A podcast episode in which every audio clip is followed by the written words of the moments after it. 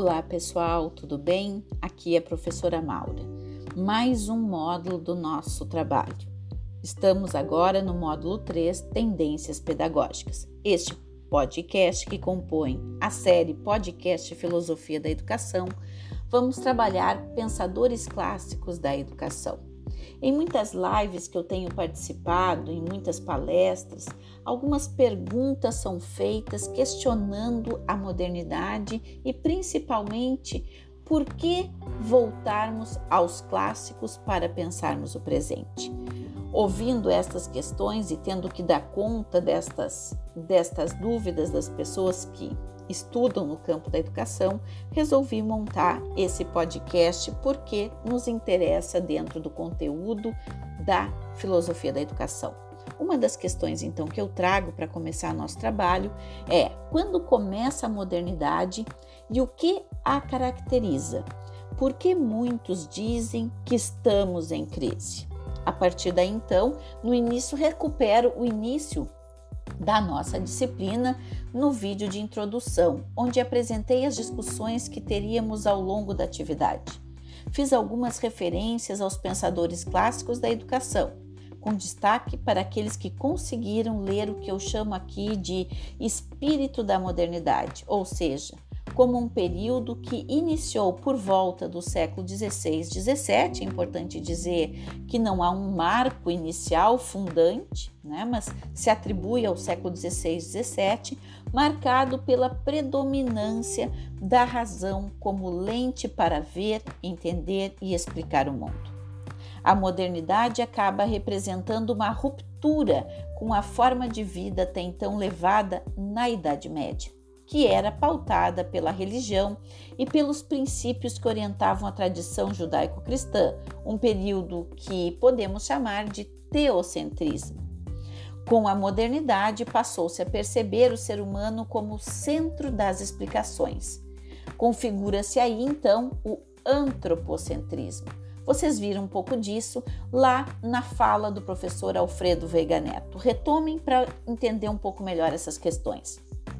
Para entender então por que é comum ouvirmos dizer que estamos em crise, é justamente porque estamos vivendo um tempo em que começamos a descentrar o humano.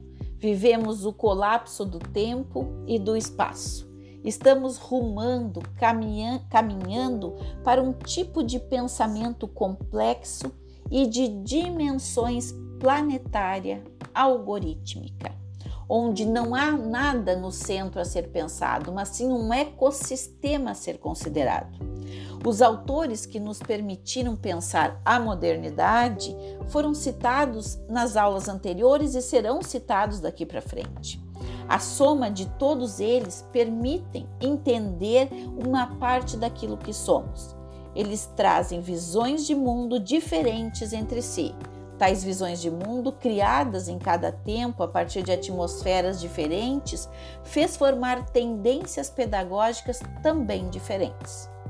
As tendências que definiram o pensamento ocidental e, particularmente, o pensamento pedagógico brasileiro são fortemente eurocêntricas, ou seja, criadas ou construídas pelo pensamento europeu. Tal fato hoje é bastante questionado no campo das ciências sociais e humanas, fazendo aparecer tendências sulistas, criadas no Sul, ou também latino-americanas, ampliando a visão europeia de organização da vida. Comênios no século XVII, Hobbes no século, entre o século XVI e XVII, Kant e Rousseau no século XVIII, entre outros europeus, contribuíram com diferentes entendimentos de educação, mas todos são europeus e baseado num tipo de matriz de leitura que nós nem sempre nos enquadramos e acaba operando sobre nós, brasileiros, latino-americanos, como uma matriz dominante. As realidades norte-americana, latino-americana e sul-americana foram em grande parte traduzidas e reduzidas a normativas e entendimentos europeus.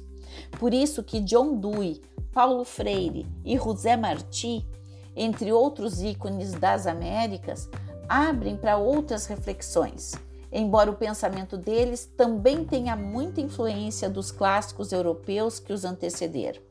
É comum ler análise de pesquisadores do campo da educação buscando em pensadores americanos de norte a sul da América a intervenção de pensadores europeus.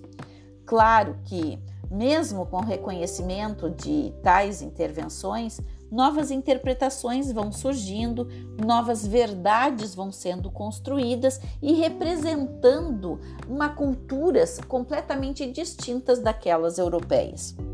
Então, vozes distintas ocupam o terreno da educação, o terreno da cultura, fazendo aparecer verdades silenciadas até então.